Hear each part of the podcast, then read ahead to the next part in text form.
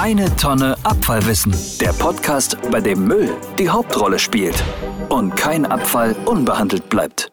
Willkommen zu unserer Podcast-Reihe Eine Tonne Abfallwissen. Ein Hörangebot für diejenigen, die sich fürs Verwerten, Beseitigen und für das Recyceln von medizinischen Abfällen interessieren. Wir sprechen mit Klinikchefs und Verantwortlichen in Kliniken, Krankenhäusern, Praxen und Pflegeeinrichtungen, mit der Politik und den Entsorgungsunternehmen über Themen von A wie Atemkalk bis Z wie Zytostatika. Gerüstet mit jeder Menge Fragen scheuen wir uns nicht, den Müll ganz genau unter die Lupe zu nehmen. Diese Reihe ist für alle, die sich nicht nur auf dem Papier für Nachhaltigkeit und für die Umwelt einsetzen und genauso viel Spaß am Müllsortieren haben wie unsere Redaktion. Schon seit 1778 gibt es die Tierärztliche Hochschule Hannover und deshalb verfügt sie sogar über ein eigenes Museum. Aber dafür sind wir heute nicht hergekommen, sondern wir interessieren uns viel mehr für die sechs Kliniken und die 18 Institute und da natürlich insbesondere für die Abfälle. Die sind hier ebenso vielfältig wie die Kliniken und Institute selbst. Es gibt Kliniken für Hunde und Katzen, Reptilien und Vögel, Institute für Virologie, eine Abteilung für Fischkrankheiten und natürlich Pathologien. Und seit 1993 wacht Dr. Andreas Gassner über die Abfälle, die Gefahrstoffe und die spannenden und kuriosen Geschichten. Ich begrüße Sie recht herzlich und freue mich, heute hier sein zu dürfen. Eine grundsätzliche Frage gleich zum Anfang.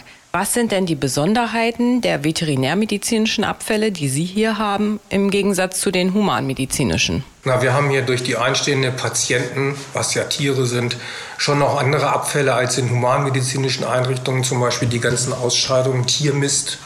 Wir fahren unseren Tiermist selbst. Der geht in eine Biogasanlage. Da fallen pro Jahr 1500 Gewichtstonnen, insbesondere aus den Großtierkliniken, an. Und dann haben wir natürlich auch den Fall, dass einstehende Patientenkühe weiter gemolken werden müssen. Das heißt, auch dieses Produkt Milch muss dann entsprechend einer Verwertung auch in unserem Fall noch einer Biogasanlage zugeführt werden. Dann haben wir die medizinischen Abfälle, würde ich sagen, sind wie in der Humanmedizin ähnlich, sind auch dieselben Sammelsysteme, sind auch dieselben Entsorgungsunternehmen. Zytostatika auch dasselbe. Betäubungsmittel ist ähnlich, ist bei uns so auch ein spezieller Fall. Aufgezogene Spritzen mit äh, Betäubungsmittel, Resten, die dann nicht mehr benötigt werden, können nicht einfach so in, äh, in eine Fraktion medizinischer Abfälle gegeben werden, sondern müssen direkt vernichtet werden, dass sie nicht wieder nutzbar sind. Das haben wir lange Zeit gemacht mit ähm, Kazan, also ein Aufsaugmedium, wo man es dann drauf spritzt. Und das macht natürlich die Abfallfraktion sehr schwer. Wir zahlen pro Kilogramm Entsorgung und wir haben überlegt, was machen wir, damit wir nicht so viel schweres Zeug haben, was dann in irgendwelche Container noch durch meine Kollegen gegossen werden muss. Und dann kam uns die Idee, das Material, was in Windeln ist, nimmt ziemlich gut Wasser auf. Und wir haben dieses Material tatsächlich auch lose kaufen können. Das legen wir jetzt in gebrauchten Desinfektionsmittelbehälter, die ja sonst als Kunststoffemballage wiederverwertet werden, vor. Das heißt, wir brauchen keine Kanister kaufen. Wir verwenden bereits benutzte und führen die dann quasi einer geregelten Entsorgung. So wird es jetzt gemacht seit zwei Jahren. Und das ist vielleicht auch speziell. Ich weiß nicht, ob es in der Humanmedizin so eingesetzt wird. Und dann haben wir natürlich eine große Abfallfraktion Tierkörper und Tierkörperteile, die wir natürlich im, im humanmedizinischen Bereich eher nicht haben. Diese Tierkörper müssen äh, gemäß Tierkörperbeseitigungsgesetz an einer Tierkörperbeseitigungsanlage dann entsprechend verwertet werden oder verbrannt, je nach Material. Es wird unterschieden zwischen Kategorie 1, 2 und 3 Material. Und 2 und 3 Material ist verwertbares, auch zu äh, tierischen Protein in Futtermitteln äh, verwertbares Material und Cat1-Material. Das kann dann zum Beispiel Rückenmark, Kopf vom Rind sein, was entsprechend möglicherweise BSE belastet sein kann. Dazu gehören Labortiere, diese ganzen Fraktionen oder auch Wildtiere, die, werden, die gehen dann in die Verbrennung. Bei der Vielzahl an Instituten haben Sie aber doch bestimmt auch mit einer Reihe an exotischen Tieren zu tun.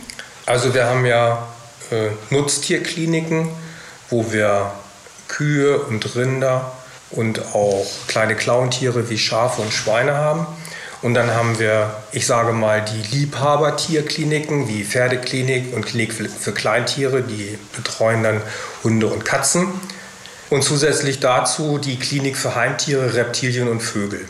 Und da haben wir dann schon öfter eher seltene Tiere wie Schlangen oder Leguane, Schildkröten, Papageien oder auch Amphibien vorgestellt bekommen. Was wir vielleicht noch an exotischen Tieren haben, was man jetzt gar nicht so mit dem Klinikbetrieb in Verbindung bringt, ist in unserem Institut für Pathologie werden dann auch manchmal Zootiere zur Sektion angeliefert, um festzustellen, äh, an welcher Krankheit oder mit, an welcher Ursache sie vielleicht verstorben sind. Ich habe hier auf dem Gelände gesehen, dass die einzelnen Institute und Kliniken die Sonderabfälle erst einmal sammeln, bevor das Ganze zentralisiert wird. Wie sorgen Sie denn dafür, dass überall richtig sortiert wird? Gibt es da Schulungen oder Handbücher?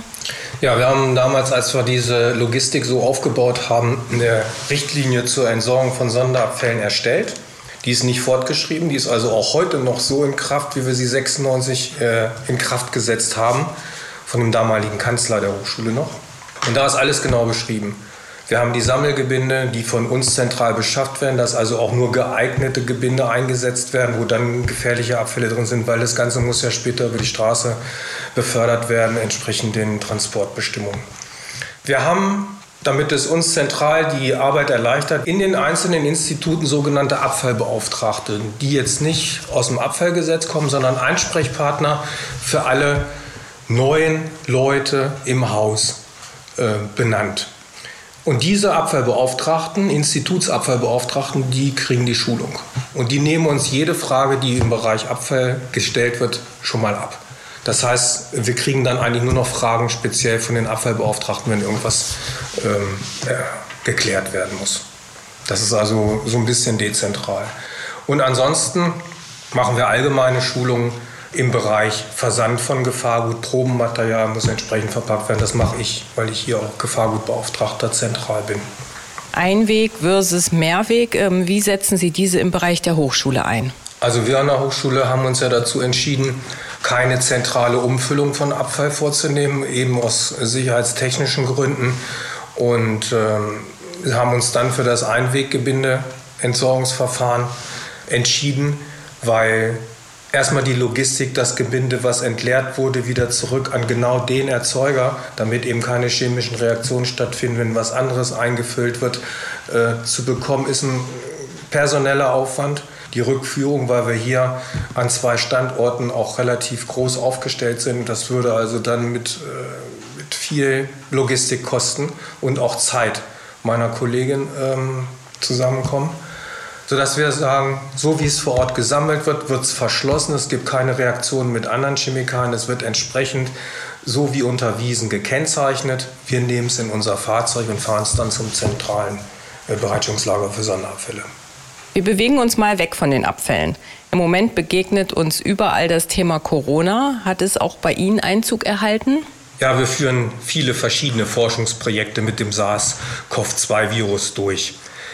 Neben der Impfstoffforschung haben wir im letzten Jahr in Kooperation mit der Bundeswehr, der Medizinischen Hochschule und dem Universitätsklinikum Hamburg-Eppendorf eine ganz interessante Studie durchgeführt, bei dem Hunde mit dem SARS-CoV-2-Virus infizierte Menschen erschnüffeln können.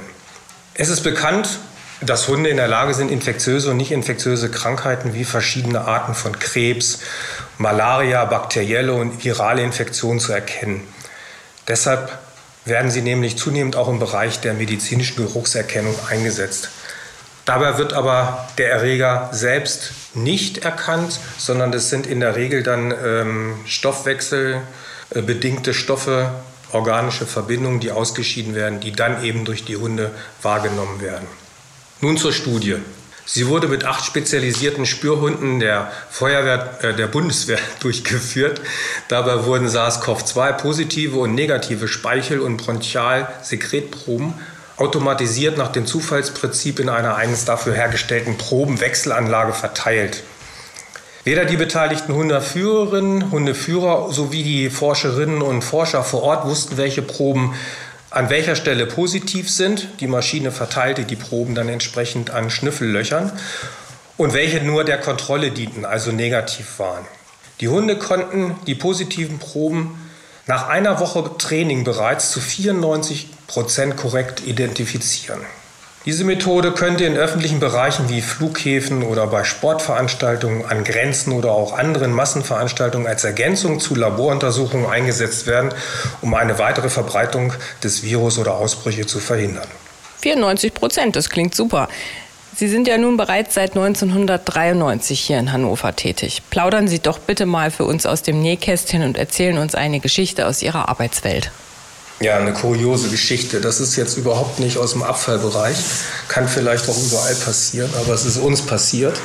Ich bin nämlich morgens um halb acht von meiner Kollegin angerufen worden, ob ich wohl mit unserem Entsorgungsbus abends gefahren wäre. Er war nämlich nicht mehr da. Nein, sage ich. Ich komme aber gleich vorbei. Ich habe den Entsorgungsbus nicht benutzt. Und dann ist sie darauf aufmerksam geworden, dass an dem Rolltor auch die Glasausschnitte entsprechend rausgestoßen waren und auch Glas in der Halle war. Naja, kurzerhand haben wir die Polizei angerufen. Die kamen dann auch, haben das aufgenommen. Und abends konnten wir unseren Bus schon im Fernsehen sehen. Der Bus wurde nämlich benutzt, um einen Einbruch in einem Juweliergeschäft zu machen. In Finnhorst, das ist ein Stadtteil von Hannover. Die Bilder sind auch im Internet noch verfügbar war äh, ein Juweliergeschäft, äh, standardmäßig, wie man die früher gebaut hat, mit einer kleinen Mauer unten und dann äh, mit einer großen Scha Glasscheibe und dann eben noch mit Rollläden.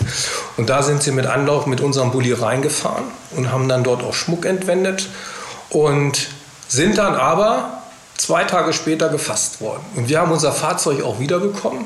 Es war aber ein Totalschaden, sodass wir da dann nichts mehr von gebrauchen konnten, außer der Innenausstattung, die wir dann in unseren neuen Bulli eingebaut haben. Sie sind ja von Haus aus Chemiker. Werden diese Eigenschaften manchmal noch gebraucht? Oh, das ist schon mehrfach so gewesen.